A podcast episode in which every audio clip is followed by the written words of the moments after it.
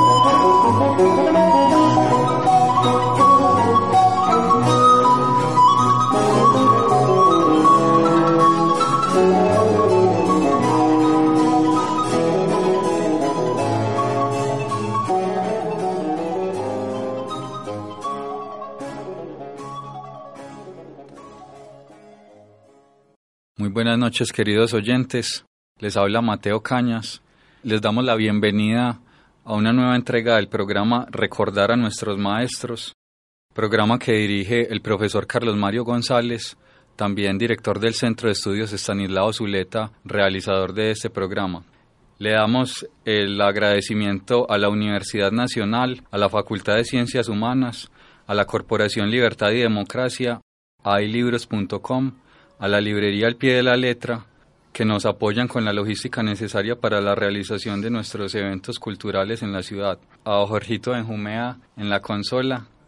y al Centro de Estudios Estanislao Zuleta, que como dije es el realizador de este programa.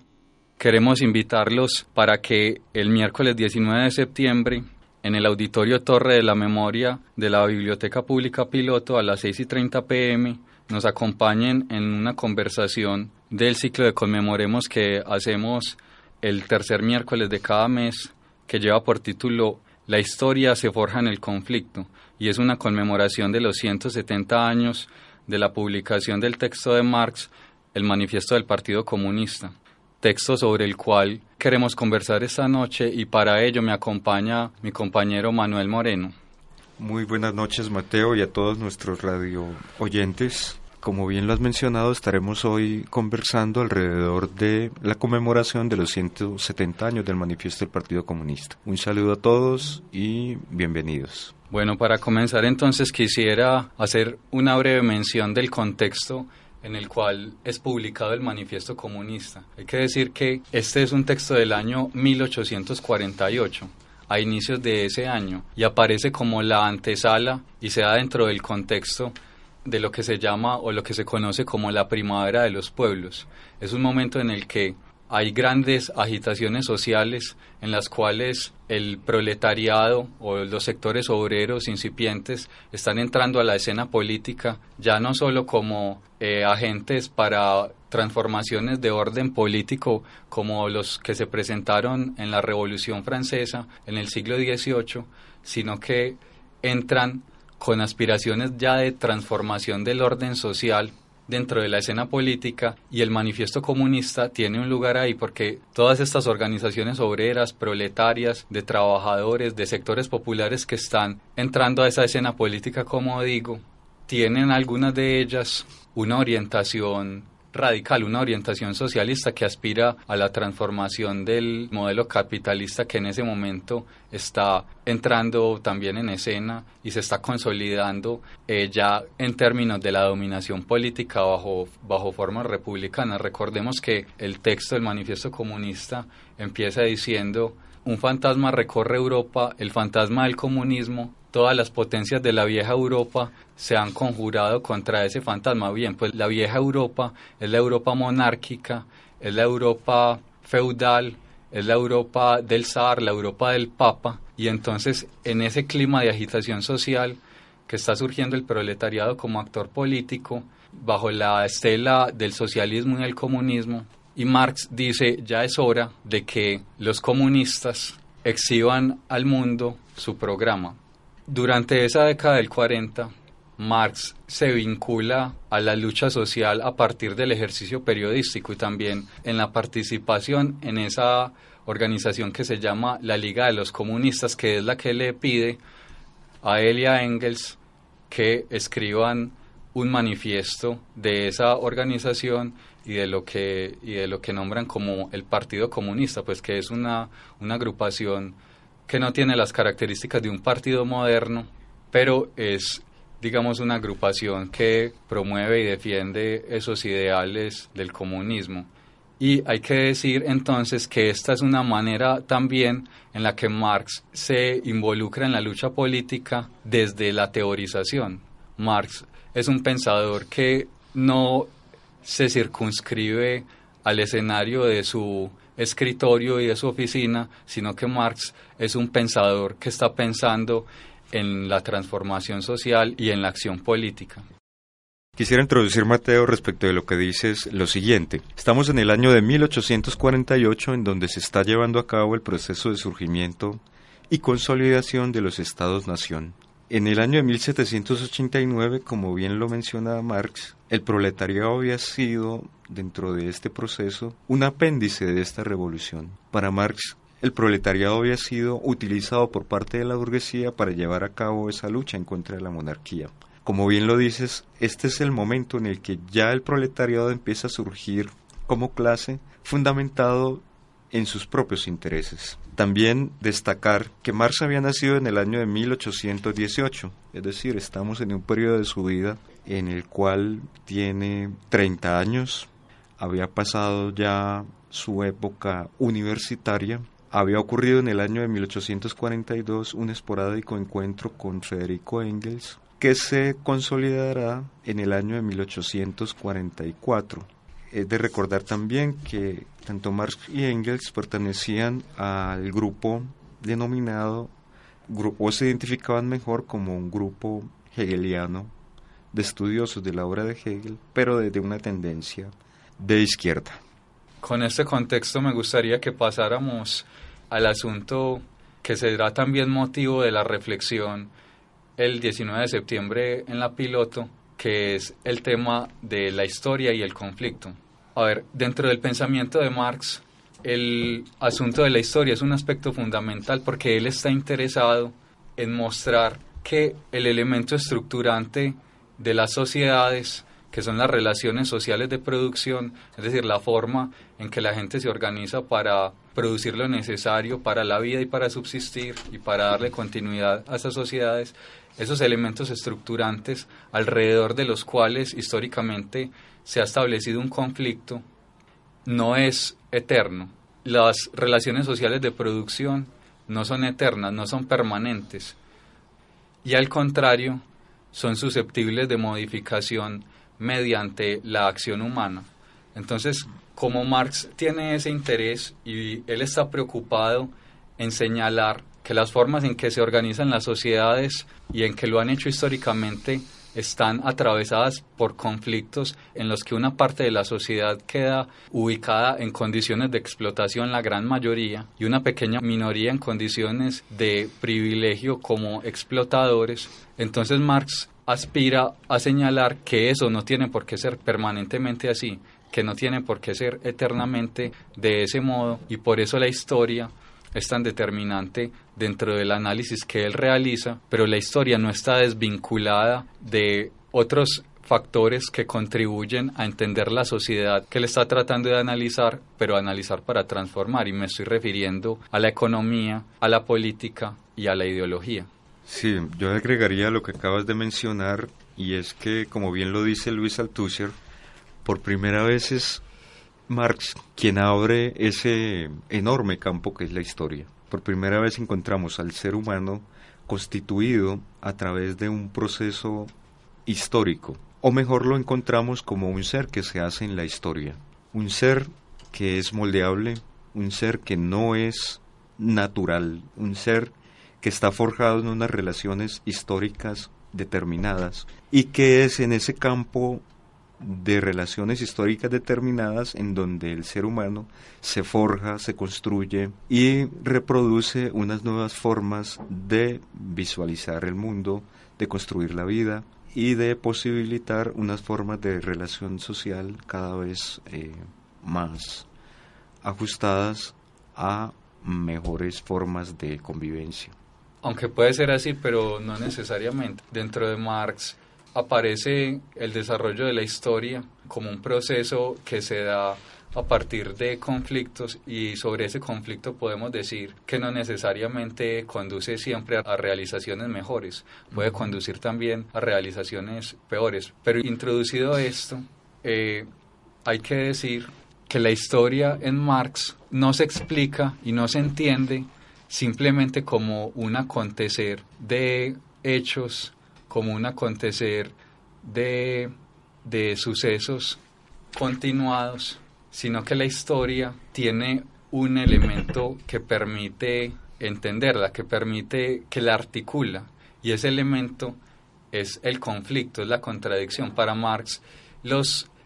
sectores de la sociedad, sus distintas expresiones sociales, no viven en condiciones armónicas, no viven en términos de unidad y de apacibilidad, sino que hay intereses contrapuestos, hay contradicciones, hay antagonismos. Y ese antagonismo le permite explicar a Marx cómo es que se produce el movimiento en la historia y cómo es que se da el acontecer humano. Como bien lo dices, Mateo, lo que busca Marx es establecer esas, esas determinaciones que surgen y ocurren en ese campo de la historia. Sitúa por primera vez la categoría del conflicto como un elemento dinamizador de esas relaciones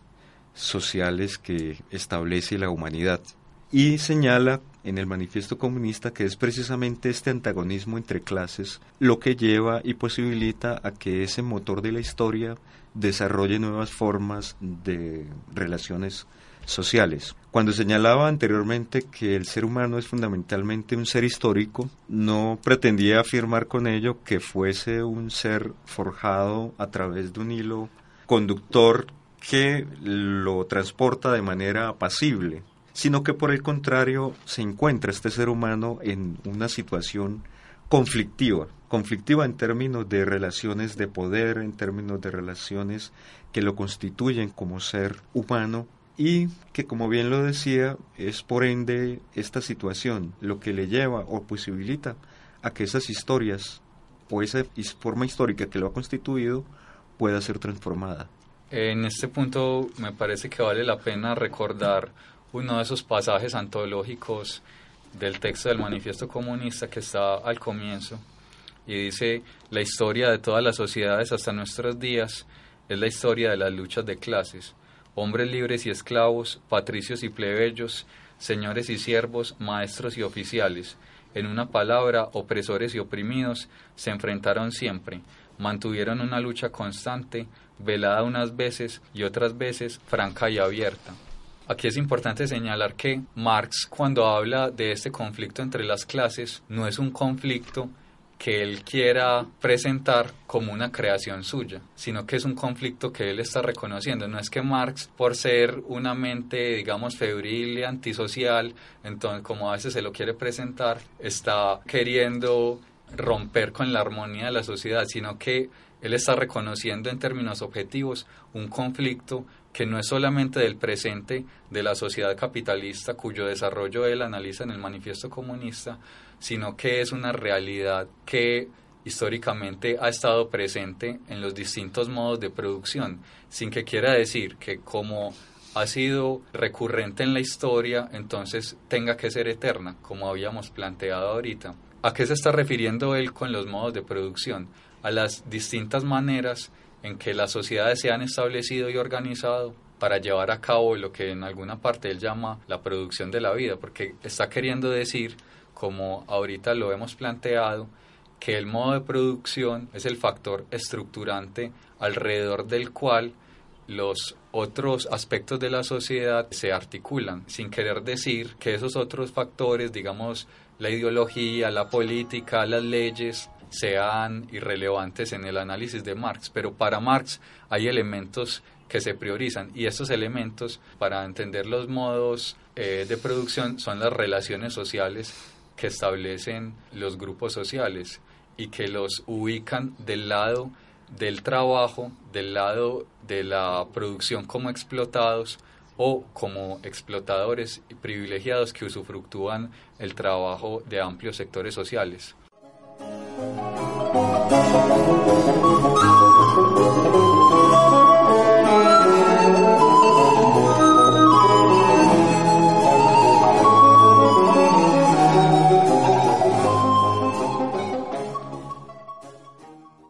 bien lo señalas Mateo, lo que está buscando Marx con esta afirmación es historizar las relaciones sociales que se han construido dentro del capitalismo. Es evidenciar que estas relaciones sociales que la burguesía ha creado no son propias de una situación de la naturaleza, ni son situaciones que vayan a eternizarse en la historia, sino que por el contrario, al ser producto de un conflicto social, estas relaciones pueden ser transformadas a través de una acción consciente de los seres humanos que están padeciendo, sufriendo esas condiciones de explotación. En este caso, entonces, el proletariado, visto por Marx, se presenta como un producto del desarrollo del capitalismo y a la vez como una condición de existencia del el capitalismo mismo. Ese asunto que mencionas de la historización, como lo hemos venido desarrollando, tiene mucha relevancia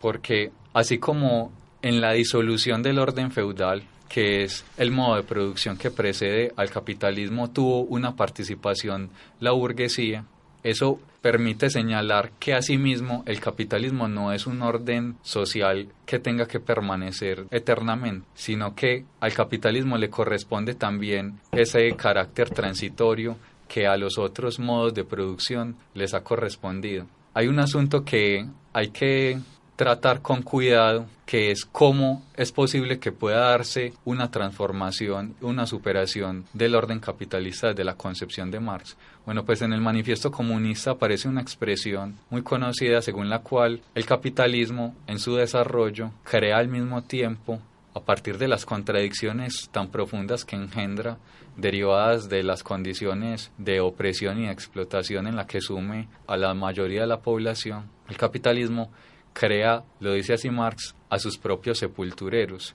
Y de ahí se puede derivar una idea teleológica, es decir, un inevitable histórico, que llegaremos a un momento que ineludiblemente tendrá que derivar del proceso de desarrollo de la historia. Pero esa idea teleológica que es muy problemática, no hay ninguna garantía de que el proletariado en sí mismo contenga un germen de transformación y de superación del capitalismo, esa idea aparece controvertida o con la posibilidad de ser controvertida por otros aspectos que Marx también plantea dentro del manifiesto comunista y que son los que más amerita resaltar en este caso, y es el de la acción política de esos mismos sectores eh, populares subalternos, más específicamente como Marx lo plantea del proletariado de los trabajadores, porque pese a que en la teoría de Marx es fundamental el aspecto económico, el aspecto de las relaciones sociales, en el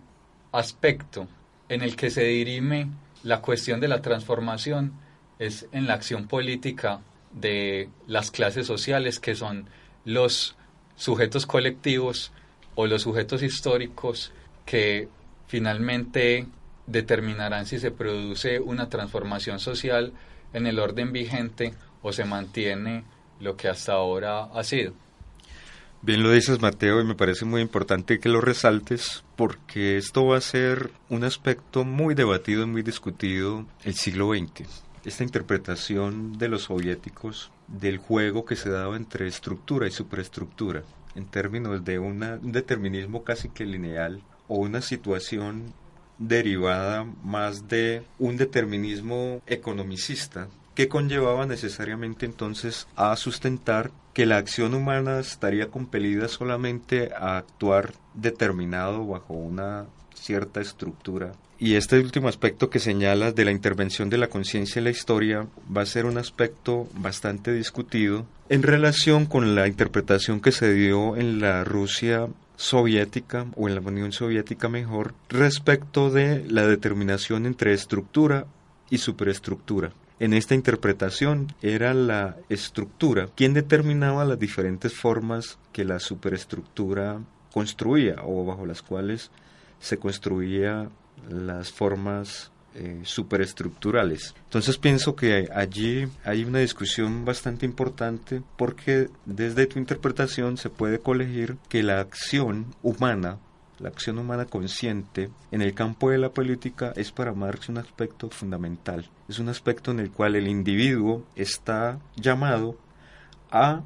posibilitar con su conciencia una transformación de la sociedad que lo ha construido. De acuerdo, pero hay que señalar que no es el individuo aislado quien puede llevar a cabo esas transformaciones, sino que son los sujetos colectivos que Marx caracteriza como las clases sociales las que pueden llevarlos a cabo. Y a propósito de ese aspecto de la transformación en la cual está implicada la lucha de clases, que es uno de los asuntos quizá más problemáticos del marxismo, quiero señalar que esa confrontación que se da no necesariamente